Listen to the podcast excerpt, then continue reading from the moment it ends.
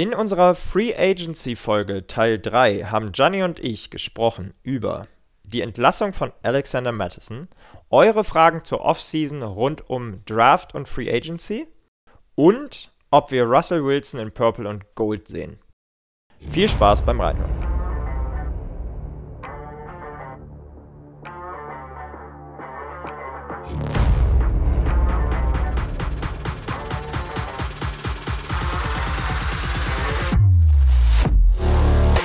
Schwarz, Rot, Purple and Gold.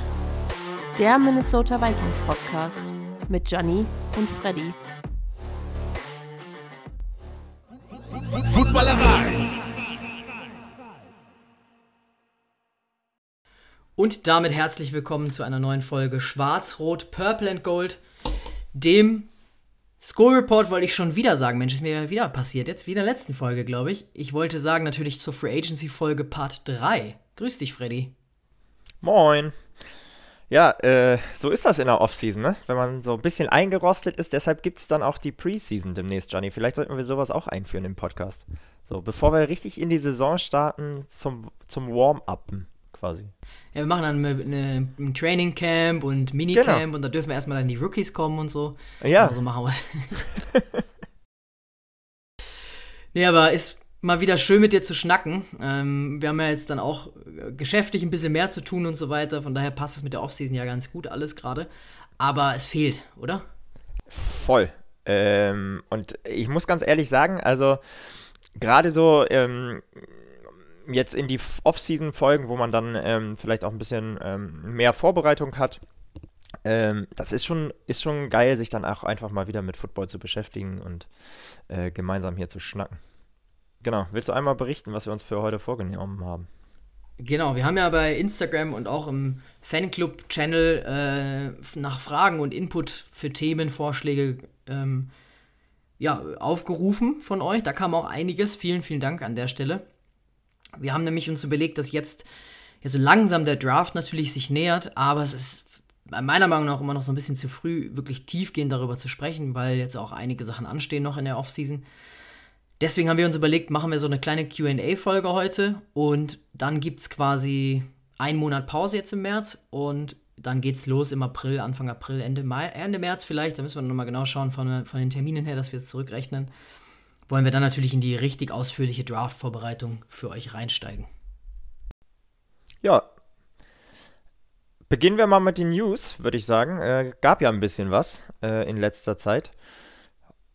Brandaktuell sozusagen, ähm, und wir haben auch die eine oder andere Frage dazu bekommen, äh, gehen wir auch später nochmal drauf ein, aber wir haben Alex Madison äh, entlassen.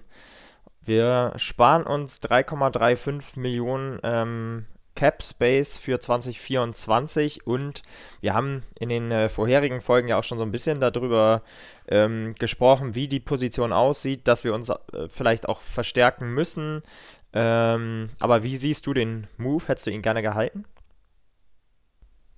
Also ich muss sagen, menschlich ist es ein bisschen schade, weil ich schon jemand äh, fand, Madison war jemand, der, der echt richtig cool war, auch immer so von der Teamstimmung her, der war immer viel auch auf so Marketingaktionen, will ich es mal nennen, also wenn irgendwie was für die Community gemacht wurde.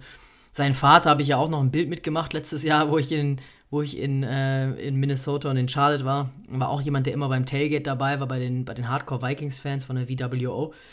Ähm, ich glaube, das ist schon jemand, der so im Lockerroom auch Spaß macht. Aber sportlich muss man ganz ehrlich sagen, ist es die richtige Entscheidung, auch wenn es, ja, kann man so ein bisschen in beide Richtungen deuten. 3,35 Millionen ist jetzt nicht wenig, ist aber natürlich jetzt auch keine Riesensumme, die man einspart. Aber ich glaube, da zeigt so ein bisschen sich die Richtung, dass wir entweder einen Free Agent signen oder aber sagen mit Ty Chandler und Cam Akers vielleicht jemanden für den Draft, äh, aus dem Draft dann so ein bisschen den Running Back Room haben. Wie siehst du's? Ja, ich glaube, er ist so ein bisschen ähm, overhyped worden und dafür kann er gar nicht so viel, aber als ähm, äh, gemeinsam mit Cook, glaube ich, in der Rolle sozusagen als, äh, als Running Back 2 war er, glaube ich, ideal für uns und hat auch ähm, dann, wenn er sozusagen rein musste, weil Cook mal verletzt war, ähm, hat er seinen Job, finde ich, gut gemacht, aber er ist einfach keine klare Nummer 1, keiner, der das Backfield irgendwie anführen kann, meiner Meinung nach. Und ich glaube, darunter hat er so ein bisschen gelitten, also das Expectation Management. Ich glaube, wenn man ganz klar gehabt hätte, ja, der ist ein Running Back 2 für uns, dann glaube ich, hätte man den vielleicht auch mit der Erwartung noch gehalten. Ähm, so eine ganz klare Nummer 1 fehlt uns, glaube ich, aktuell noch. Von daher gehe ich da mit und äh, menschlich bin ich bei dir, ist es, ist es schade. Ja, ich glaube mir vorstellen zu können, dass der auch einen Markt haben wird in der NFL, also jetzt in der, in der Free Agency.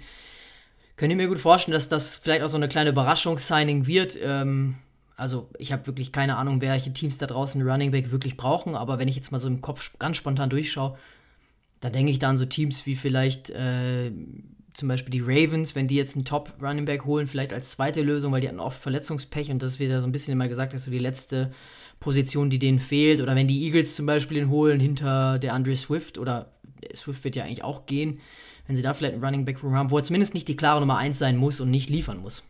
Ja, die Chargers, glaube ich, äh, sind spannend. Äh, Austin Eckler ähm, wird man auch sehen, wo es den, also da bin ich mir ziemlich sicher, dass er nicht äh, bei den Chargers bleibt. Ähm, und dann auch gucken, was die machen. Ähm, gibt hier und da vielleicht mal Gerüchte, dass die auch jemand sein könnten, die äh, einen von den richtig großen Namen verpflichten. Also beispielsweise eine, ähm, ja, beispielsweise Tony Pollard äh, oder eben auch den äh, King Henry, äh, solche Namen und dann dahinter eine reliable Nummer 2 zu haben mit Madison könnte ich mir auch vorstellen. Kommen wir zur nächsten News. Ähm, und das ist Quasi Adolfo-Mensa und Kevin O'Connell haben beide eine kleine Pressekonferenz gegeben. Ist ja jetzt ein bisschen seltener dann in der Offseason. Da bekommen sie natürlich 300 Fragen zu Kirk Cousins und zu Justin Jefferson. Vielleicht mal mit Jefferson angefangen. Er hat ganz klar gesagt, dass, es, dass ein Trade überhaupt nicht in, seinem, in seinen Gedanken ist, dass er überhaupt nicht eine Sekunde daran verschwendet, äh, an einen Trade zu denken. Und wie confident er ist, dass ein JJ-Deal zustande kommt dieses Jahr. Äh, da hat er auch gesagt, dass es sehr, sehr eng war letztes Jahr schon, dass sie sich geeinigt haben und man hört sehr, sehr viel ähm, an Rumors, die komplett falsch sind, also wenn man jetzt Richtung Trade sieht. Ähm, und dass er der beste Right Receiver der Liga ist, der sicherlich auch so bezahlt werden möchte. Jetzt mal vielleicht nur zu JJ gesagt. Ähm, wie bewertest du die Aussagen? Hintergrund auch hier nochmal als Ergänzung vielleicht, bevor du was sagst ich habe dann Stefan Dix äh, Zitate gesehen gehabt, wo der damals getradet wurde, ähm, wo Rick Spielman auch gesagt hat, genau ähnliches Wort, ähnlicher Wortlaut, äh, Dix würden wir niemals traden. Ja, jetzt hast du mir die Antwort schon äh, vorweggenommen. Also ich glaube, ähm, ich, ich wäre genau damit gekommen. Ich glaube, man muss das sehr stark mit Vorsicht genießen. Äh, das ist natürlich auch ein absolutes äh, äh, Gambling, was da passiert, das ist die Aussagen äh, zielen natürlich auch darauf ab, dann, äh, wenn man ihn traden wollen würde, und davon, ich gehe mal davon aus, dass das wirklich nicht der Plan ist der, der Vikings, ähm, wenn man so ein Generational Talent im Team hat, dann musst du, haben wir oft genug gesagt, meiner Meinung nach alles daran tun, ihn auch zu halten. Und ich glaube auch, dass die Vikings das versuchen. Aber natürlich treibst du auch den Marktpreis hoch und äh, mit solchen Aussagen, wenn man sich eben nicht einigen kann. Ähm, also ich glaube, da äh, würde ich nicht allzu viel drauf geben, was da gesagt wird. Und hat die Vergangenheit dann ja le leider auch äh, gezeigt. Absolut. Zu Kirk sagt er dann auch, ähm, ihm ist wichtig generell, dass, dass der zukünftige Quarterback erstmal allgemein gesprochen natürlich an einem High Level ist, dass er äh, das handeln kann im Locker Room. Das ist alles jetzt, glaube ich, nichts Außergewöhnliches. Ähm, und dass er sich auch gut vorstellen kann, dass sie jede Option da evaluieren, im Draft nach oben zu gehen. Ähm, und auch mit Kirk eigentlich sehr, sehr zufrieden sind, dass sie in den letzten Tagen sehr gute Diskussionen hatten und eigentlich auch schon so weit auf einem guten Weg sind, sagen wir so. Und auch äh, Kevin O'Connell hat gesagt, dass er das rausholen möchte, natürlich äh, quasi was was damit alle am meisten davon profitieren, sagen wir mal. Also, dass Kirk und aber auch die Vikings schauen müssen, was am besten für beide Seiten ist. Ganz grob übersetzt, heißt eigentlich gar nichts, die ganzen Aussagen, oder? Absolut. Also ich glaube auch, äh, es ist viel, viel äh, Rederei um, um am Ende, glaube ich, gar nichts. Und natürlich sagen die, dass sie gute Gespräche haben. Was sollen sie auch sonst sagen? Ähm, ich glaube, in dieser Dynamik wird es spannend, weil JJ ja ganz klar gesagt hat, er will wissen, wer Quarterback ist. Er will wissen oder er möchte gerne ähm, eigentlich, dass, dass Kirk auch sein Quarterback ist.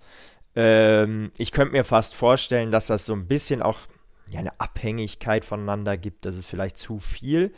Aber ähm, mich würde es wenig wundern, wenn du äh, JJs Vertrag irgendwie siehst und zwei Tage später Kirk verlängert oder, ähm, oder umgekehrt. Also ich glaube, das würde mich wenig wundern. Ähm, ich glaube, dass was man, was man ja so hört, ähm, ist, dass es, dass wir vorsichtiger sind als unter Rick Spielman, ähm, was äh, so Guaranteed Contracts angeht. Ähm, was eine Riesengeschichte natürlich ist bei Justin Jefferson. Ähm, ja, absolut. Und ich glaube, dass das hauptsächlich der Faktor ist. Also ich glaube, dass beide, Kirk und JJ, in Minnesota bleiben wollen. Ich äh, glaube auch, dass wir beide halten wollen. Aber ähm, so ein bisschen, ja, vorsichtig sind, was, was Guaranteed Money angeht. Und das ist ein, ein gutes Stichwort, weil man munkelt, dass Kirk Cousins da natürlich auch wieder das Maximale rausholen will. Klar, will natürlich jeder. Aber dass das eben so einer der Knackpunkte sein könnte. Gar nicht so die Laufzeit äh, oder ähnliches, sondern wirklich Guaranteed Money. Und da auch, äh, haben, wurde auch im Downset Talk Podcast gesagt letzte Woche, Kirk Cousins ist der in der NFL, der am meisten äh, bislang so rausgeholt hat an Guaranteed Money. Das ist eigentlich krass, wenn man überlegt, was da sonst für Namen drin sind und die ganzen Verträge, die es da gibt. Also. Ich glaube, genau, er ist derjenige, der, der vierte aktive Spieler und vor ihm nur Super Bowl winning Quarterbacks, was Career Earnings ja. angeht. Also so ein Matthew Das Staff ist schon krass. So ein Matthew Stafford oder so beispielsweise ist noch höher als er. Aber ähm, ja, er hängt natürlich auch damit zusammen ähm, in seiner mit seiner Zeit in Washington, wo er dann irgendwie mehrmals äh, getaggt worden ist mit dem Franchise-Tag ähm, und nicht zuletzt auch mit, ähm, mit unserem Vertrag, äh, mit der Guaranteed Money. Ja. Ich glaube, da kann man sich auf das ein oder andere gefasst machen noch in den äh, Verhandlungen. Also der weiß schon, was er tut, beziehungsweise sein Agent weiß, äh, glaube ich, was er tut. Ja, ähm, dann gab es noch äh, weitere Neuigkeiten und zwar führt die NFL jährlich eine Workplace Study äh, durch und das finde ich eigentlich ganz, ganz spannend, auch mal als Fan so ein bisschen hinter die Kulissen zu gucken, was, was man sonst ähm, vielleicht gar nicht so mitbekommt. Ähm, aber da wird eben, werden in verschiedenen Kategorien ähm, einfach die, die Franchises äh, gegenübergestellt. Ähm, und da sind die Vikings dieses Jahr auf Platz 2 und äh, wie es heißt, also hinter, äh, nur hinter den Dolphins und wie es heißt, äh, die Dolphins und die Vikings sind da quasi in ihrer komplett eigenen Liga, was Staff, Facility und solche Geschichten angeht. Beispielsweise, um mal zwei, drei Sachen ähm, rauszunehmen. Ähm, also Treatment Facilities. Äh, die Vikings der beste Wert aller 32 Teams, zweitbeste Ownership, zweitbester Head Coach, äh, Team Travel auf Platz 2, Strength Coaches erster Platz, äh, Weight Room Platz 8, Training Staff Platz 9, äh, Training Room Pla äh, Platz 2, Locker Room erster Platz und äh, ähm, ja, so Nutrition und äh, eben Ernährung auch Platz 1. Also das ist schon, äh, ist schon krass und ich glaube, dass das so ein bisschen underrated ist, ähm, jetzt auch für die Free Agency. Also ich glaube schon, dass sich Spieler und auch Coaches im Übrigen natürlich äh, das schon auch angucken und ähm, das wird sicherlich nicht das Hauptkriterium sein, aber das ist dann äh, vielleicht einfach am Ende das Zünglein an der Waage so ein bisschen. Ja, vor allem, weil sonst ja gesagt wird, vielleicht, also wenn ich jetzt sonst die Wahl hätte, jetzt mal ganz objektiv, Miami oder Minnesota, dann ist es natürlich schwierig, äh, dazu mit irgendwelchen Argumenten zu kommen. Ich meine, Miami hat auch super abgeschnitten, aber wenn ich jetzt vielleicht das nochmal weiterspinne und sage, ich möchte meine Familie nach Green Bay bringen, äh, vom Wetter her und Minnesota, beides irgendwie so ein bisschen ekliger, dann gehe ich vielleicht doch lieber nach Minnesota, wo der Rest sonst passt. Man hat da echt witzige äh, Sachen gelesen. Also ich weiß nicht, ob du so ein bisschen auch die anderen Teams gesehen hast, die eben schlecht abgeschnitten haben. Das fand ich fast umso interessanter. Bei den, bei den Bengals ist es zum Beispiel so, dass sie nur irgendwie zwei Mahlzeiten am Tag bekommen und für den Rest irgendwie zahlen müssen oder halt das Ganze nicht mit eingeplant ist. Äh, am Wochenende, wenn sie extra Schichten machen, ist ja in der NFL-Saison, glaube ich, gang und gäbe, dass die Spieler und Coaches 24-7 in der Facility sind, bekommen sie kein Essen. Die, äh, bei den Buccaneers ist es so, dass sie quasi, ich glaube, 5000 Dollar oder sowas oder 2000 Dollar pro Trip extra zahlen müssen, wenn sie kein Veteran sind und eben äh, alleine ein Zimmer haben wollen. Dann müssen sie quasi Aufpreis zahlen, wenn sie ein Einzelzimmer haben wollen. Und genauso wie die Familien. Also bei vielen ist eben Treatment of Families nicht ganz so hoch angesehen. Was Tickets angeht, müssen oft bezahlt werden oder so, wenn jetzt jemand für seine Frau oder die Kinder Tickets möchte. Ich meine, gut, man kann natürlich sagen, die verdienen alle viel Kohle, aber es ist ein bisschen auch Wertschätzung. Äh, das finde ich schon krass. Aber gerade Facility natürlich, das ist besonders wichtig. Ähm, das hat damals auch mal der Kasime Debali erzählt von den Bengals, hat er gesagt, das sind, ist keine Überraschung. Jetzt ein bisschen hat sich gelockert, seitdem sie ein bisschen besser sind, aber die letzten 10, 20 Jahre waren die Bengals immer so dass die Lachnummer der Liga, was das Geld angeht, so nebenher, neben dem Salary, weil der Owner super geizig und knauserig sein soll und dann auch die Facility dementsprechend halt eher, er hat gesagt, bei, der, bei seinem College war es tausendmal besser und das sagt dann schon einiges. Das ist schon krass, ja. Und das auch ein Punkt, mit dem wir natürlich punkten können. Ne? Also ähm, wir haben da absolut äh, top-notch Facilities und ich glaube schon, ähm, Johnny, können wir beide ja auch ein Lied von singen, so ähm, äh, du entscheidest ja am Ende des Tages sowas auch nicht komplett alleine, sondern als Familie und wenn ähm, du wie die Vikings eben irgendwie den besten Score hast, was Treatment of Families angeht, ähm, dann könnte ich mir schon vorstellen, dass da äh, der ein oder die ein oder andere Frau vielleicht ähm, auch äh, nochmal ein Wörtchen mitzureden hat.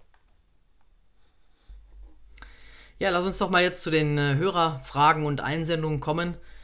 Ähm, ist komplett unstrukturiert. Wir haben es einfach mal hier jetzt komplett äh, in, in einer random Reihenfolge aufgenommen. Aber ähm, fand echt einige coole Sachen dabei. Auf alles Mögliche wird, wird so quasi eingegangen bei euren Fragen. Echt cool, danke nochmal an der Stelle. Vielleicht als erstes ähm, von äh, Martin.insta, so übersetze ich mal den, den Namen.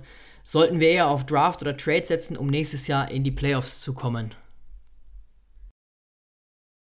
Ja, das ist, glaube ich, also alleine dazu kannst du wahrscheinlich eine komplette Folge machen und haben wir ja auch äh, schon oft diskutiert. Man sieht es gerade so ein bisschen in der ähm, in der Liga ja auch mit den Lions beispielsweise oder in der Division, die komplett über die Draft ähm, sich verstärkt haben. Beispielsweise auch die Packers immer über Jahre historisch wenig gemacht über Trades, über Free Agency, sondern immer eher auf die Draft vertraut. Das ist dann natürlich ein deutlich young, äh, langjähriger Prozess. Auf der anderen Seite stehen so Teams wie die 49ers zum Beispiel, ähm, die ja jetzt äh, auch nochmal innerhalb der Saison kurz vom Super Bowl dann äh, für einen Chase Young beispielsweise getradet haben äh, und sich einfach in den letzten Jahren auch sehr, sehr stark äh, über, über Trades und Free Agency verbessert haben. Ich glaube, wenn ich auf die Vikings gucke, dann ist es so ein bisschen beides.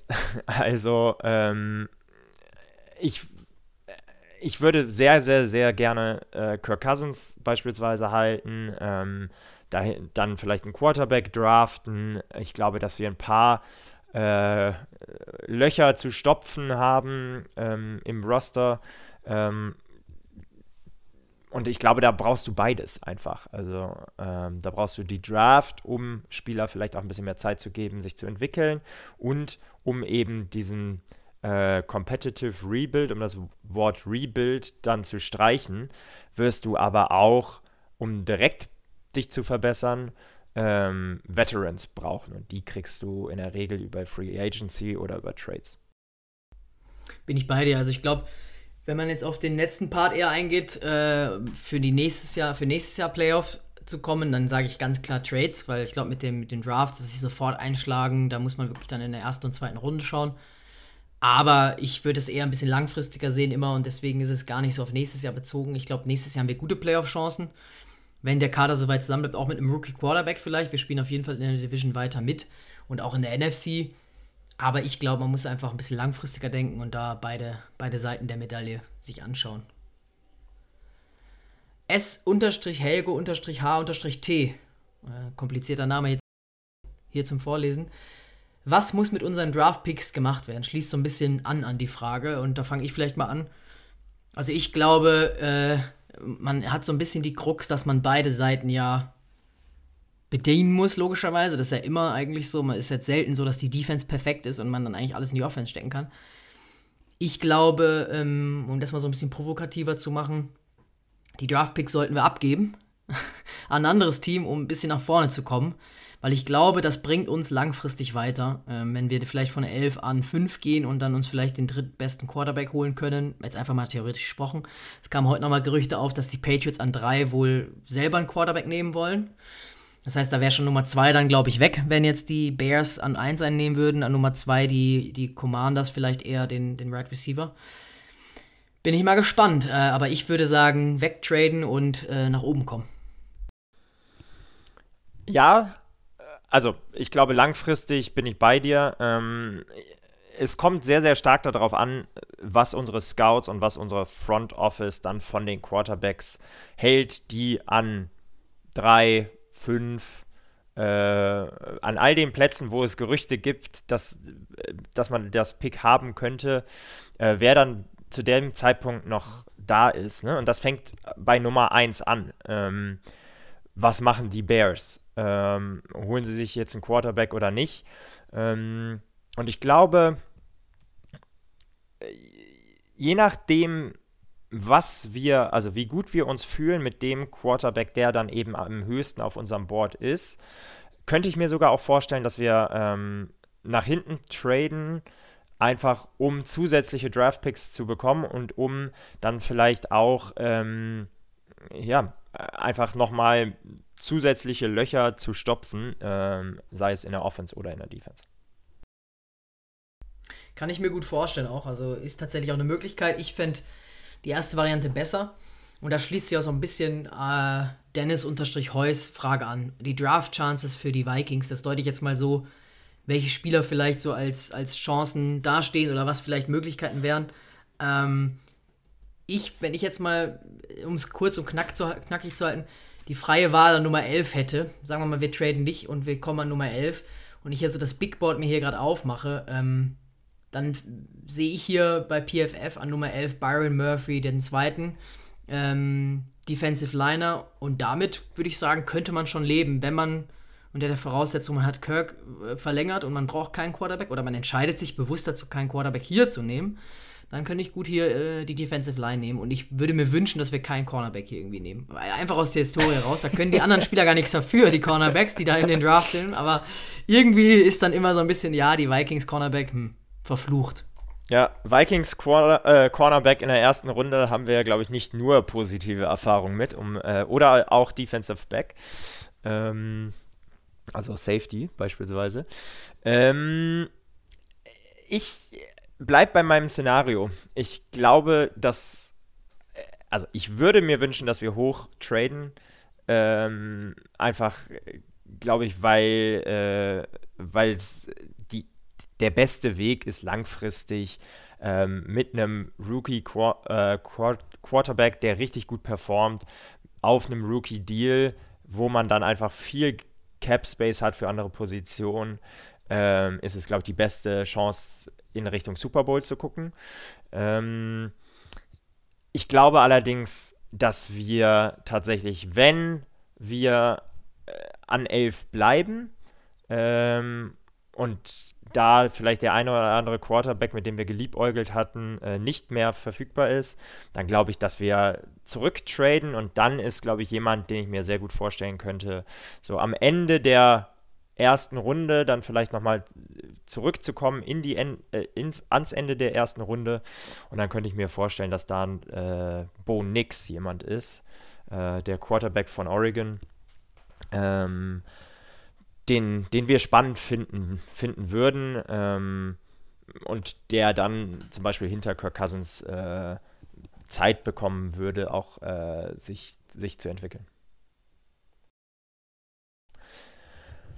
Genau. Ähm, alles andere, also es gibt natürlich noch, äh, außer die zwei genannten Namen, gibt es natürlich noch eine Menge andere äh, Namen und wie Johnny eben schon gesagt hatte, am Anfang der Folge werden wir dann äh, da nochmal dediziert drauf gucken und eine eigene Folge dazu aufnehmen, wenn wir äh, näher an der Draft selber sind und genau da dann äh, nochmal ein bisschen mehr äh, Szenarios äh, uns durch den Kopf gehen lassen und wer vielleicht äh, die Namen sind, auf die wir alle achten sollten. Karel-SCH. Mit welcher Art Roster sollen wir in die neue Saison gehen? Also ich würde es mal so deuten, All-In, Rebuild, Contender, ähm, so die ganzen Begriffe, die es da so gibt. Und auch Daniel-Vikings89 fragt, Fixed Vikings, was wird ihr in der Offseason tun als GM? Also ich deute mal so ein bisschen die Frage in die gleiche Richtung. Ähm, ich glaube, nach der Saison, also nächste Saison, sind wir eher immer noch im Competitive Rebuild leider. Ähm, was heißt leider? Also ich glaube, es ist immer noch zu kurz gedacht und ich hoffe eher, so wär, das wäre meine Strategie als GM und das wäre mein Weg, die Vikings zu fixen wäre, ähm, ein, zwei Jahre eine Brückenlösung zu finden oder eben einen Rookie-Quarterback, der sich entwickelt und auf den Schlag zu hoffen, äh, dass man in zwei Jahren vielleicht hat oder in zwei, drei Jahren. Da immer noch ein JJ in Prime eigentlich da.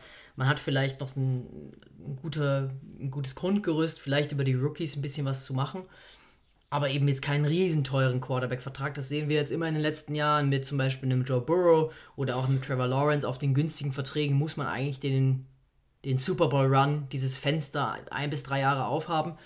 Und das wäre meine Chance, glaube ich. Deswegen würde ich trotzdem, auch wenn Quasi sagt, wir sind eher, er möchte eher in Richtung Competitive werden, glaube ich, für nächstes Jahr ist es noch ein bisschen zu früh. Ja, sehe ich ähnlich. Ich glaube, dass ähm, Crazy vielleicht ein bisschen anders als Rick Spearman und deshalb, glaube ich, ziehen sich auch die Vertragsverhandlungen noch einen Ticken länger. Ähm, jemand ist, der doch nochmal versucht, so ein, zwei Millionen auf jeder Position einzusparen, um äh, eben das Gesamtgerüst ein bisschen schlanker zu machen, was Cap Space angeht. Ähm, und dann aber doch auch bereit ist, auf den vermeintlich sehr, sehr wichtigen Positionen Leute zu bezahlen. Das wird es uns nicht erlauben, ähm, so richtig schlecht zu sein. Ähm, äh, nicht erlauben, weil natürlich ähm, du dann auch mal die Chance hast, wie die Bears beispielsweise, ähm, wirklich hoch zu picken ähm, und dann über die Draft ähm, ja, beispielsweise einen Franchise-Quarterback äh, zu bekommen oder eben auch jemanden wie Brock Purdy. Ähm, da muss man aber allerdings auch sagen, also da auf der Quarterback-Position ist es meiner Meinung nach schon so, je höher du draftest, je besser sind dann die Chancen, dass du da jemanden findest, der auch wirklich ähm, dein Franchise-Quarterback werden kann. Auf der anderen Seite sind wir auch glaube ich, nicht gut genug, eben weil wir jetzt nicht beispielsweise wie die 49ers ähm, das Grundgerüst an Talenten haben und nicht bereit sind, diese ganz teuren Trades zu machen. Ähm, und dann muss man natürlich sagen, dann ist meine Prediction, dass wir so ein bisschen wieder wie dieses Jahr ähm, so im Mittelfeld mitschwimmen, was äh, eigentlich, wenn man mal ganz ehrlich ist und es schwarz auf weiß sieht oder schwarz und weiß sieht, eine der schlechtesten Positionen ist, weil du kommst nie richtig nah ran an den Super Bowl, bist aber auch nicht schlecht genug, um dich drastisch zu verbessern über die Draft. Ähm, und ich glaube, dass wir in dieser ähm, in diesem Setup auch noch ein, zwei Jahre sein werden, ähnlich wie du es äh, gesagt hattest. S-Helgo-H-T der lange Name hat nochmal eine Frage. Ähm, wie stehen wir die nächsten zwei bis drei Jahre in der NFC North da? Was sind die Stärken von Lions, Bears, Packers? Ich glaube, da können wir uns eigentlich darauf einigen, das ist wahrscheinlich nochmal eine ganz eigene Folge wert. Das planen wir auch nochmal so ein bisschen für die Offseason natürlich wieder aufzubereiten, so wie ähnlich wie letztes Jahr. Aber kurz und knackig haben wir es ja gerade schon so ein bisschen angedeutet. Es wird, glaube ich, nicht einfacher. Ähm, also ich glaube vielleicht so ein bisschen ohne es arrogant zu meinen, aber diesen Luxus, dass wir so mit einer der schlechtesten Franchises mit den Lions in unserer Division hatten, der ist jetzt vorbei. Das heißt, alle vier Teams sind jetzt competitive. Ähm, und auch mit Jordan Love wird es natürlich nicht einfacher.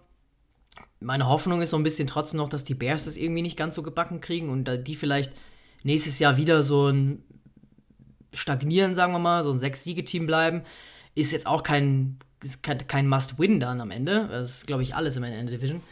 Äh, aber das ist natürlich in den nächsten zwei, drei Jahren knackig und wir müssen schauen, dass wir diese Position, dass wir eigentlich immer so gekämpft haben mit den Packers und vielleicht mal ab und an die, die, die Bears, das wird sich, glaube ich, ein bisschen ändern. Und ich glaube, die Lions werden die nächsten zwei Jahre, würde ich mal sagen, auf jeden Fall eher im Contender-Kreis mitmischen, als jetzt äh, den Weg nach unten gehen. Ja, absolut. Ähm, und auch hinten raus, ähm, finde ich, haben die Bears gezeigt, äh, sorry, die, die Packers gezeigt, ähm, wie stark sie dann sein können über ihre Defense und auch den Sprung, den in der zweiten Saisonhälfte Jordan Love gemacht hat. Das wird nochmal, äh, glaube ich, spannend. Die NFC äh, sehe ich, wie auch viele andere Experten in der NFL, nicht so stark wie die AFC. Ähm, ich glaube trotzdem, ähm, dass es für uns nächstes Jahr ähm, schon ein Erfolg ist, wenn wir es in die Playoffs schaffen, ehrlicherweise. Also da vielleicht auch so ein bisschen äh, Expectation Management an der Stelle.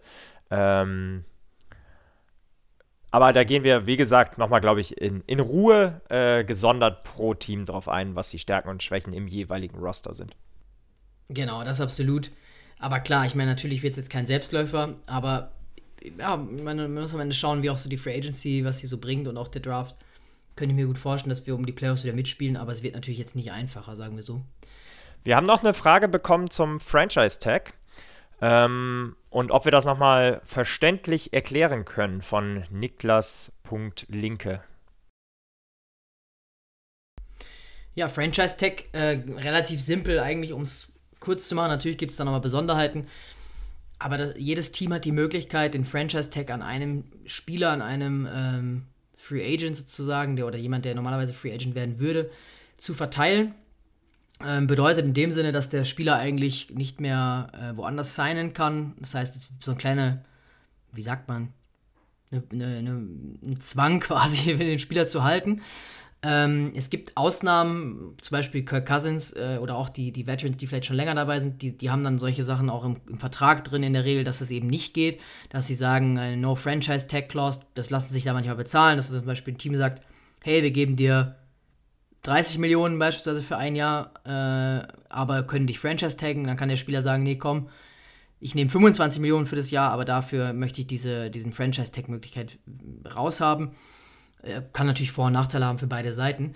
Ähm, was es auch gibt, das haben wir jetzt bei T. Higgins gesehen, bei den Bengals, äh, Tag and Trade nennt sich das sozusagen. Also heißt, Teams taggen bewussten Spieler, den sie eigentlich gar nicht mehr halten wollen äh, und traden ihn dann sofort, damit eben, sonst würde er quasi Higgins als Free Agent irgendwo anders unterschreiben können, ohne dass die Bengals irgendwas davon sehen. Ähm, und was man auch noch dazu sagen muss, Thema Gehalt beim Franchise Tag, äh, da wird quasi immer das Average gebildet auf der Positionen, auf den Positionen. Das heißt, es orientiert sich ganz klar, das ist fix festgelegt von der NFL. Wenn jetzt zum Beispiel, äh, ich sage jetzt einfach mal Kirk Cousins, auch wenn es nicht geht, wenn er sagt, er möchte über einen normalen Vertrag 40 Millionen haben, der Franchise Tag hat aber einen anderen Wert, ähm, dann könnten die Vikings damit auch Geld sparen. In unserem Fall, wie gesagt, geht es nicht, weil Kirk Cousins so eine Klausel drin hat, aber nur mal von der Theorie gesprochen. Ich weiß jetzt gar nicht, wo der Wert da gerade aktuell liegt, aber sagen wir mal, der liegt bei 35 Millionen für das Jahr, dann, dann ist es fix, dann wäre das nicht mehr verhandelbar sozusagen. Ich, also, äh, ich müsste nochmal genau nachgucken, aber ich glaube sogar, dass es so ist, dass es der Average der Top 10 Verträge auf der Position sind. Und dann ist es natürlich in Summe immer oft so, dass der Franchise-Tag relativ teuer ist für Teams. Ähm, also das genau, kommt vor allem bei gewissen dazu. Positionen. Also wenn es jetzt für einen Safety machst zum Beispiel, dann ist es natürlich teuer, verhältnismäßig. Genau. Ähm. Kann aber natürlich auch, klar, also es ist wie gesagt immer, deswegen ist gar nicht so richtig, manchmal wundert man sich vielleicht, weil eher unbekanntere Namen getaggt werden. Manchmal macht es Sinn, irgendwie vielleicht den Besten zu taggen, weil er sagt, sonst kriegt er irgendwie einen Top. Also ich sag jetzt mal bei einem Justin Jefferson zum Beispiel, ist der Vertrag läuft ja nicht aus, aber wenn du es bei ihm jetzt machen würdest, dann wird er normalerweise ja Top Money bekommen. äh, will das beste Geld haben, was ein Wide Receiver bekommen kann. Wenn man den Franchise Tag bekommt, kriegt er nur den Schnitt von den besten 10, also hätte man da Geld gespart. Das geht manchmal, aber geht manchmal eben nicht auf. Und muss man auch sagen, in dem Justin Jefferson-Fall würde mich das sehr überraschen, wenn wir das machen, weil das natürlich jetzt nicht nur, glaube ich, auf äh, große Resonanz stößt bei ihm, weil er weiß, er verdient einfach deutlich mehr, wenn er, wenn er einen normalen Vertrag unterschreibt. Heißt, es ist auch immer so ein bisschen, natürlich kannst du das machen und der Spieler kann, wenn er diese äh, No-Franchise-Tag-Klauseln äh, nicht im Vertrag hat, erstmal wenig dagegen tun, aber dafür brennst dir natürlich auch so ein bisschen die Beziehung zu dem jeweiligen Spieler, ähm, wenn das äh, eben jemand wie Justin Jefferson ist, der äh, da deutlich mehr sicherlich verdienen würde. Nächste Frage von äh, Niklas Linke. Ähm, wen würden wir eher sehen bei den Vikings? Cousins für etwa 38 Millionen für ein Jahr oder Russell Wilson für ein Jahr und League Minimum? Ja, ist eine ähm, spannende Frage. Also vielleicht erstmal der, der zweite Teil, Russell Wilson auf League Minimum. Ähm, das Veteran Minimum auf der Quarterback-Position liegt für 2024 bei 915.000. Ähm, und ich lehne mich mal sehr weit aus dem Fenster, aber dafür wird Russell Wilson nicht zu haben sein. Äh, der hat äh, einen fully guaranteed äh, Vertrag bei den Broncos unterschrieben und den müsste er erstmal restructuren, weil in der aktuellen Situation, wie es ist, würde, also würde einfach Denver viel zu viel ähm, Dead Cap und den Begriff erklären wir gleich auch nochmal, aber viel zu viel Dead Cap ähm, haben, ähm, was sie eben noch quasi äh, bezahlen müssen. Ähm, und äh, für den Wert wird es unmöglich ähm, für ein Team sein, äh, den aufzunehmen und äh, eben äh, zu diesem Monstervertrag äh, dann zu unterschreiben. Von daher mit all den Gegebenheiten und den Schwierigkeiten, glaube ich, äh, ist die wahrscheinlichere Variante, dass man tatsächlich einen Kirk Cousins behalten würde. Ähm, ich könnte mir gut vorstellen, dass man ihn für weniger als 38 Millionen äh, bekommt. Wie gesagt, da glaube ich eher das Problem, äh, dass er einen fully guaranteed also Vertrag gerne, gerne hätte und wir wahrscheinlich ähm, nicht bereit sind, zumindest den kompletten Vertrag von vornherein zu garantieren.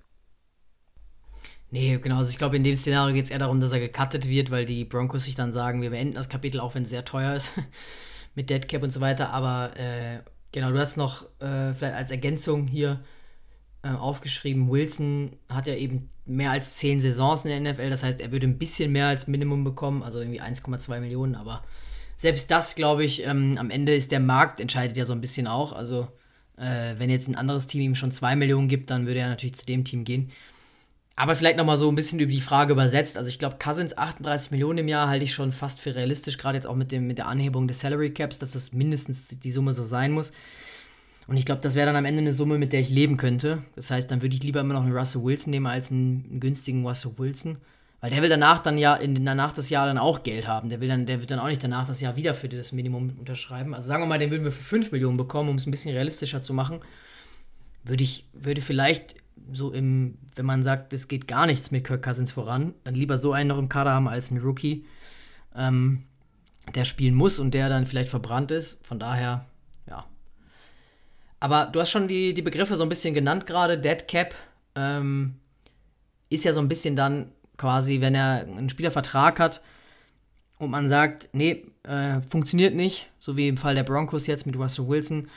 Wir sind uns einig, äh, er bringt uns lange nichts mehr. Wir haben aber noch zwei Jahre, glaube ich, Vertrag im Russell Wilsons Fall.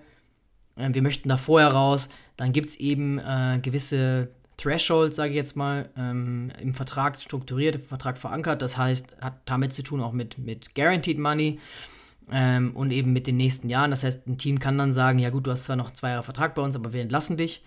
Dann nehmen wir bewusst Deadcap in, in, äh, in Kauf. Das heißt, dieses Gehalt, was ihm zustand zu einem gewissen Teil, wird dennoch auf die nächsten Jahre angerechnet. Das heißt, die Broncos sagen sich nicht, ja gut, wir zahlen Russell Wilson das zwar, der Owner muss das irgendwie finanzieren, Aber es ist natürlich dann trotzdem noch aus Cap-Sicht äh, drin. Das heißt, es wird gegen den Cap gerechnet, obwohl Russell Wilson dann gar nicht mehr Teil der Broncos wäre. Genau, und das ist eben auch das Problem mit Guaranteed Verträgen. Also ähm, ganz oft äh, werden Verträge daran geknüpft an die Spielzeit, wie viele Plays äh, percentage-wise äh, ein, ein Spieler ähm, spielt solche Sachen oder eben ähm, gewisse bon Boni, die vereinbart werden, wenn äh, eine gewisse äh, Performance erreicht wird. Ähm, beim Quarterback beispielsweise oft auch äh, eine Touchdown, also für, für eine Anzahl an, an Touchdowns, Schwellenwert. Ähm, wenn man das natürlich äh, von vornherein den Vertrag komplett ähm, garantiert, dann ist es genau wie Gianni eben gesagt hat, dass eben auch bei einem Cut oder einem Trade äh, dieses garantierte Gehalt einfach ähm, ja, von gezahlt werden muss. Ähm, das eben auch äh, eins der Probleme in diesem äh, Russell Wilson-Szenario. Garantiertes Geld oder Gehalt ist ja natürlich dann auch relevant. Und Kirk Cousins sagt sich jetzt auch, der bis 36 hat sich die Achillessehne gerissen der möchte natürlich lieber Guaranteed Money haben, weil er natürlich, wenn er sich wieder verletzt und vielleicht nur auf drei Spiele kommt nächstes Jahr, hat er zumindest vom Gehalt her, halt her mehr bekommen. Ähm, also von daher ist das natürlich auch immer ein Faktor. Vielleicht nochmal ganz kurz auch ähm, als Hintergrund, wie sich das Ganze berechnet. Ähm, und zwar ist es so, ähm, dass die bislang ausgezahlten Summen des Vertrages ähm, addiert werden mit den verbleibenden Summen, also all das, was noch weiterhin garantiert wäre in der Zukunft. Und die Summe ähm, anschließend von dem gesamten Capit abgezogen wird. Äh, und das ist dann die, die Dead Money sozusagen oder äh, Dead Cap. Dann auch noch Thema Compensatory Picks. Das ist auch ein Thema, ehrlicherweise, was ich lange nicht verstanden habe. Äh, von daher äh, ist es gut, dass ihr das nochmal fragt, ähm, weil das ist natürlich nochmal ein komplizierteres Thema, äh, wo wir uns auch erstmal einlesen mussten. Freddy, klär uns doch mal auf.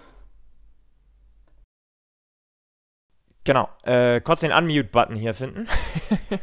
ähm, und zwar ist es so, dass ähm, erstmal jedes Team generell ähm, das Recht hat auf ein Compensatory Pick, wenn, äh, und das ist eben das Wichtige ähm, zu wissen, ähm, wenn die Summe sozusagen aller Spieler, die man beispielsweise in der Saison oder über die Free Agency verloren hat, wenn äh, das Team einfach in Summe schlechter ist ähm, als also die, die Summe aller Spieler, die verloren hat, besser sind als ähm, das, was man vielleicht neu dazu bekommen hat an neuen Free Agents. Und wenn da dieses, ich sag mal, dieses Gap entsteht, einfach, ähm, dann hat ein Team die Möglichkeit, äh, ein, ein Compensatory Pick zu bekommen, was vielleicht so ein bisschen verwirrend ist, ist, dass sonst immer gesagt wird, ah ja, wenn wir Daniel Hunter beispielsweise jetzt in der Free Agency verlieren,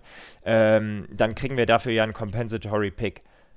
Jein, also die Chance ist sehr gut, weil natürlich ein Daniel Hunter ein sehr, sehr guter Spieler ist. Aber äh, es kommt dann eben auch darauf an, wen wir vielleicht noch alles verlieren und aber auch, wen wir alles äh, über die Free Agency reinholen. Also es, es wird immer das komplette Team ähm, betrachtet und ein Compensatory Pick ähm, gibt es am Ende jeder Runde zwischen der dritten und siebten Runde. Ähm, sind insgesamt quasi 32 Picks, die vorgesehen sind. Ähm, in der Theorie für jedes eins, für jedes Team ein Pick. Ähm, es kann aber natürlich auch sein, dass ähm, ein, ein Team gar keinen Pick bekommt äh, und ein Team zwei oder drei, weil sie eben so viele gute Spieler verloren haben. Ich glaube, da hast du eigentlich so ziemlich alles gesagt, was wichtig ist zu dem Thema. Ähm, da auch nochmal Verlinkungen auf die Folge 1 der Free Agency, auch vom letzten Jahr vielleicht nochmal, weil da haben wir echt einige Begriffe auch nochmal weitergehend geklärt. Unrestricted, äh, Restricted Free Agent zum Beispiel. Brauchen wir jetzt nicht nochmal an der Stelle machen, das haben wir schon ein paar Mal gemacht. Hört da gerne auch nochmal rein. Ihr findet die Folgen ja alle immer übersichtlich bei Spotify und Apple Podcast und Google und so, und so weiter und so fort. Ähm, hört da gerne nochmal rein. Dann eigentlich eine Frage, die perfekt heute ja zum Breaking News gepasst hat von Daniel Baum. Ähm, welche Optionen wir auf Running Back sehen? Madison, Chandler oder eventuell Henry oder welches da noch gäbe? Madison haben wir ja quasi geklärt. Ähm, das heißt, wie siehst du die anderen Namen und gibt es vielleicht noch Namen, die wir sonst auf dem Schirm haben sollten? Also ich bin gespannt, ähm, was da noch passiert. Ich glaube nicht, dass wir mit nur, in Anführungsstrichen, einem Ty Chandler ähm, und dann vielleicht auch einem äh, Akers, der zurückkommt, äh, in, in das Jahr gehen werden. Das, da wird was passieren. Ich glaube nicht, dass wir im Markt sind, auch jetzt trotz der ähm, Entlassung von Madison, also für, für einen der ganz großen Namen, ähm, wie beispielsweise in, äh, in, King Henry, da werden wir nicht, äh, also würde mich sehr wundern, wenn wir dafür im Markt sind. Ich glaube eher, dass es vielleicht jemand ist wie ähm, ein DeAndre Swift, ein Zach Moss, ähm, die vielleicht ein bisschen günstiger zu haben sind und die ähm, ein Komplementär-Back sind zu einem Ty Chandler. Ähm, und äh, ich glaube, man hat gesehen in der Vergangenheit, ähm, wie viel Wert äh, Crazy Adolfo Mensa und eben auch Kevin O'Connell auf diese Position geben, nämlich nicht mehr so viel wie beispielsweise Mike Zimmer äh, und Rick Spielman. Ähm, von daher glaube ich, ja, wir werden uns ein bisschen äh, verstärken, hauptsächlich aber für, für Depth und das Backfield weiterhin splitten. Und das ist jetzt auch kein Geheimnis, dass äh, wir auch im nächsten Jahr Pass First Offense sehen werden bei den Vikings. Ich kann mir gut vorstellen, dass die Position, wie gesagt, über den Draft angegangen wird, vielleicht so in Runde 2 oder 3. Ähm, Fände ich irgendwie, finde ich für Running Back eigentlich ein guter Value, so immer diese, diese Picks so, vielleicht Mitte Runde 2 oder vielleicht nach hinten traden noch ein bisschen Draftkapital einsteigen und einen Pick dann zum Running Back. Äh, Finde ich immer relativ smart, weil da sind Talente, da sind auch richtig starke Running Backs, die man vielleicht für zwei, drei Jahre als, als äh, wie sagt man, als so Powerhorses so einsetzen kann und schauen kann, was die können. Und am Ende ist das Risiko deutlich geringer als irgendwie eine, in ersten Runde oder irgendwie vielleicht einen teureren Free Agent. Aber ich glaube, auch ein Henry wäre sehr schön, aber ich glaube, das sind eher Teams im Rennen, auch vielleicht wie die Ravens zum Beispiel, die sich sagen, sie brauchen so einen Veteran ähm, als, letzter, als letzter Punkt quasi und dass sie dann quasi äh, den Super Bowl Run mit einem Henry starten würden. Ein Wunsch, den ich vielleicht hätte sonst, äh, und was, glaube ich, eine ganz coole Storyline wäre, wäre ein Cordero Patterson, also ein alter Bekannter, äh, der auch unrestricted Free Agent ist und äh, der sicherlich ähm, ja nicht der ganz, ganz atypische äh, Running Back ist, sondern eben viele weitere ähm, Skills hat und das fände ich eine ganz, ganz coole Story. Ich dachte schon, du kommst jetzt mit Delvin Cook. Dann hätte ich ein bisschen gelacht, glaube ich. Nee, ich glaube, das Kapitel ist äh, leider, leider vorbei. Dann von Max-Heb27 äh, ein Mock-Draft. Kurze und knackige Frage. Habe ich mir aufgeschrieben, vielleicht für April mal, wäre das ja mal eine Idee als Folge äh, oder als ein Teil der Folge, wenn wir in die Draft-Vorbereitung gehen, weil da sind wir noch nicht tief genug drin, dass wir wirklich einen ganzen Mock-Draft vielleicht für die erste Runde mal machen können oder vielleicht für die Vikings-Picks. Viking, äh. Man kann das ja dann wahrscheinlich so machen wie beim, beim Fantasy Draft Simulation, dass man sagt, der PC tippt die anderen Teams. Fände ich interessant, wahrscheinlich dann ohne Trades, äh, können wir durchaus mal angehen. Aber vielleicht ähm, aktuelle Mock-Drafts ähm, kam aus der WhatsApp-Gruppe vom Minnesota Vikings Fanclub-Verein. Ähm, wie sehen wir das und welche sehen wir da als realistisch? Ich weiß nicht, ob du gerade einen vorliegen hast. Ansonsten, äh, kurz Kollege Google. Aber ich sag mal so, also Mock-Drafts haben wir schon viel gesehen, dass wir nach oben traden, dass wir zum Beispiel einen Drake May nehmen an Position 4 oder 3 mit den, mit den Patriots, dafür aber nach, nach oben traden. An 11 sind oft halt äh, Byron Murphy der Zweite, äh, den ich vorhin schon mal ein bisschen ins Spiel gebracht habe. Ähm, das sind so, so Kandidaten und ich finde, was man generell zum Mockdraft sagen muss, die machen Spaß. Ich finde, klick da immer drauf, ist natürlich schön Clickbait. Aber es sind dann immer schön ESPN Mockdraft Nummer 1.0 von Mike Florio oder keine Ahnung, wo der genau äh, schreibt. Dann eine Woche später kommt äh, Mockdraft 2.0 und der andere hat an, seinen an, dritten schon rausgebracht. Auch Adrian Franke haut da ja immer Sachen raus. Äh, ist das was, was du generell verfolgst oder ist dir sowas dann eigentlich relativ herzlich egal, weil da jeder Name eigentlich mal zu uns gemockt wird? Also ich finde es äh, find's schon immer spannend, weil du darüber natürlich so die generelle Draft-Klasse ganz gut kennenlernst. Ne? Ähm, mein erster Blick ist natürlich immer, ich klicke drauf und dann äh, gehe ich dieses Jahr eben auf, äh, auf 11 und wer da äh, zu den Vikings kommt. Ähm, und darüber lernst du die schon ganz gut kennen, weil, wie du gesagt hast, du siehst eigentlich jeden Namen in der ersten Runde mal einmal bei den Vikings, so vom Gefühl her. Ähm, wie viel dann am Ende äh, dabei oder äh, was ich eigentlich mal spannend finden würde, ist so, wie viel, äh, wie, wie viel die Experten richtig gemockt haben. Äh, das müsste man sich dann vielleicht mal im Nachgang mal angucken für die nächsten Jahre. Ähm, so dass du dann äh, weißt, wer vielleicht die besten Predictions äh, da hat. Ja, also ist halt Off-Season. Ähm, wenn man nichts Besseres zu tun hat, dann auf jeden Fall äh, angucken. Äh, und auch gerade so in Richtung Draft ist das schon was, was so die, die Lust auf die Draft nochmal steigert. Ja, vielleicht hier ganz aktuell, während du gesprochen hast, äh, Mel Kiper von ESPN hat in seinem aktuellsten äh, Mock Draft an 11 für uns Jared Verse, Defensive End von Florida State, ist einer, den ich so vom College her, ich wie gesagt, ich schaue jetzt College nicht wirklich jeden Spieltag an und so, aber ein paar Namen kriegt man dann doch mit. Der hatte 18-6 über zwei Saisons für, für Florida State ähm, und ist ein sehr, sehr guter Run-Defender. Ähm, er ist immer wieder inkonstant, aber ist, glaube ich, schon einer, der uns auf jeden Fall verstärken würde. Ich finde aber spannend, an Nummer 12 mockt er JJ McCarthy, Quarterback von Michigan, zu Denver. Äh, das heißt, dann wäre quasi die Entscheidung von unserem, von unserem Trainerstaff und von Quasi zu sagen, an 11 lassen wir JJ McCarthy liegen. Und ich glaube, ich weiß nicht, also von dem das liest man ja auch immer mal wieder.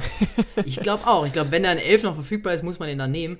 Wobei ich da auch schon mehrere Mocks gelesen habe, ganz am Anfang mal, das ist ja auch immer witzig, dass äh, das wandert ja immer. Am Anfang, erster Mockdraft, da sind irgendwie, war der JJ McCarthy auf Nummer 28 oder so in der Runde 1 und plötzlich ist er in der Top 10. So. Also das ist halt auch immer relativ interessant. Aber ja, ich finde es schon spannend für die Offseason, aber ähm, können wir gerne auch mal machen. Habe ich noch nie gemacht tatsächlich. Ich glaube, da gab es äh, in der letzten äh, Saison relativ bekannten IQ-Test, äh, den ein Quarterback da äh, nicht so richtig gut bestanden hat. Und ähm, siehe da, äh, ist er jetzt äh, Rookie of the Year. Also ähm, da muss man dann auch immer gucken. Ne? Ähm, wie du gesagt hast, die wandern, glaube ich, von ähm, also die, die, die, die Position Rankings und die Spieler der ersten Runde wandern auch gefühlt nochmal einmal zu jedem Team durch und äh, je nachdem, wie jetzt bei der, bei der Combine ähm, dann vielleicht auch der Score ist, ähm, in den verschiedenen äh, Bereichen, in die sie, sie sich testen lassen, äh, verändert das natürlich auch nochmal die, die Mock-Drafts sehr, sehr stark. Also vor der Draft ein Mock, äh, vor der, ähm, vor der Combine ein Mock-Draft sich anzugucken, glaube ich, ähm, macht wenig Sinn. Danach ändert sich das doch dramatisch. Ja, super Stichwort, weil das ist die vorletzte Frage, die wir bekommen haben. Äh, einmal zum Combine, Ablauf der Disziplinen, Skill Positions, Hintergründe auch vielleicht, ähm, so was es da so für Stories gibt. Ähm, wie nimmst du das wahr, den Combine? Der ist ja jetzt dieses Wochenende, wenn ich mich nicht täusche. Ja, also ich ähm, gucke mir danach immer mal ganz kurz so die, die wichtigsten Namen an und diejenigen, die, äh, wo man vielleicht mal in der ersten Runde bei den Vikings mit in Verbindung äh, gebracht worden ist. Äh, also die Quarterbacks würde ich mir dann vielleicht mal äh, kurz angucken, vielleicht auch so die, die Defensive Tackles, ähm, Klasse, wie die so testen. Generell muss man sagen, Combine ist eben äh, genau das. Pro Positionsgruppe gibt es verschiedene ähm, Tests, die gemacht werden. Also beispielsweise ähm, haben Defensive Tackles komplett andere Workouts und ähm, Tests, auf, auf die ihre Performance getestet werden, als beispielsweise ein Quarterback oder ein Defensive Back. Ähm, genau, und äh, dann wird eben geguckt, wie man in den jeweiligen ähm, Tests für seine Positionsgruppe abschneidet. Das ist äh, sowohl äh, natürlich so die physischen Tests, also äh, Hochsprung, Weitsprung, Schnelligkeit, solche Geschichten, Explosiveness, ähm, als auch äh, dann kognitive Tests, gerade dann natürlich eher so auf, den, äh, auf der Quarterback-Position. Ja, und ich habe es äh, tatsächlich richtig im Kopf gehabt. Es ist schon heute Nacht gewesen oder gestern Abend. Äh, in der NFL ist es schon gestartet für die Defensive Liner, äh, Linebacker, Defensive Backs und äh, auch Tight Ends tatsächlich. Ähm, wobei, nee, Defensive Backs und Tight Ends sind heute dran, am heutigen Freitag. Je nachdem, wann ihr die Folge dann natürlich hört. Äh, aber es ist schon immer spannend. Jetzt hier zum Beispiel die Namen, über die wir jetzt schon gesprochen haben, bei den Vikings, äh, Byron Murphy der Zweite ähm, oder eben auch Jared Verse von, äh, von Florida State. Beide gute Ergebnisse gehabt und wird auch gesagt, dass sie da ganz gute Werte gemacht haben. Also zum Beispiel hier äh, 35-inch Vertical Jump bei Verse, äh, 10 Foot 7 Broad Jump und 4,59 beim 40 Dash. Ähm, ist natürlich immer schwierig, die jetzt einfach so ohne Kontext äh, einzuordnen, aber wie du genau gesagt hast, muss man immer natürlich im Kontext der anderen Positionen geben, aber das sind schon ganz gute Werte für Edge Rusher hier zum Beispiel. Ähm, ich finde schon immer spannend auch. Und man, was man ja auch immer sagt, die Free Agency startet ja jetzt offiziell sozusagen ab 1. März, glaube ich. Also, dass wirklich jetzt mal auch langsam Verträge gesigned wurden. Und äh, meistens ist da das Combine-Wochenende, ähm, wo oft auch sich Sachen entscheiden, wo dann Sachen veröffentlicht werden. Also, es gab da auch vielleicht noch mal ein Gerücht von irgendeiner News-Seite. Es war aber eher, ist eher die die Fraktion Postillon, glaube ich, äh, die da gesagt hat, am Wochenende wird ein Trade von Kirk Cousins zu den Falcons, äh, oder nicht Trade, aber ein, ein Vertrag äh, präsentiert. Ähm, das ist eben, wie gesagt, von einer Seite, die jetzt nicht wirklich seriös ist, von daher da mit Vorsicht zu genießen. Es wird immer viel mehr geschrieben, als dann am Ende passiert.